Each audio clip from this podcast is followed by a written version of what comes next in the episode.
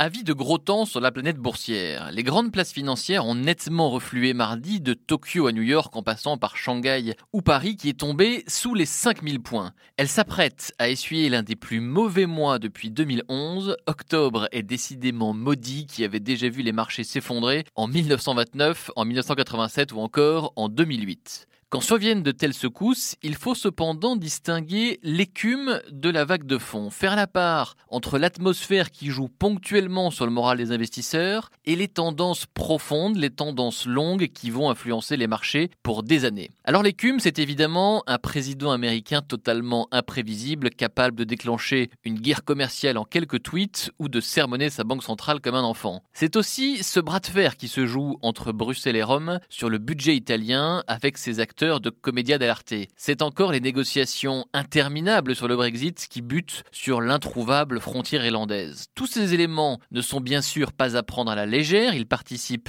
clairement à assombrir le climat actuel, mais ils ne semblent pas insolvables, pas insurmontables et ils ne sauraient justifier à eux seuls le retournement actuel des marchés. Regardons maintenant du côté des vagues de fonds. La dette d'abord, elle n'a cessé de croître depuis la crise financière il y a dix ans. Alors cela a permis au monde d'absorber le choc, mais les ressorts d'une croissance fondée sur l'endettement sont désormais cassés et la remontée des taux se profile. La Chine ensuite, elle tient son économie à bout de bras à coups de subventions et de crédits opaques fournis par les collectivités, les banques d'État ou la finance de l'ombre, mais Pékin ne pourra assurer de la sorte sa transition vers une économie moins dépendante des exportations. Les progrès technologiques ensuite, ils sont indéniables au cours des deux dernières décennies, mais ils ont une fâcheuse tendance à mal répartir les créations de richesses, laissant beaucoup de perdants derrière les nouveaux mastodontes américains comme Apple et Google. Voilà les lames de fond qui vont peser sur l'évolution des bourses mondiales. Elles commencent déjà à se lire dans les résultats de quelques poids lourds de la cote et elles n'ont sans doute pas fini de produire leurs effets. Cela ne se terminera pas nécessairement en crack, mais après les progression spectaculaire des derniers mois, cela mérite à minima que les investisseurs fassent preuve d'un peu plus de prudence et de discernement.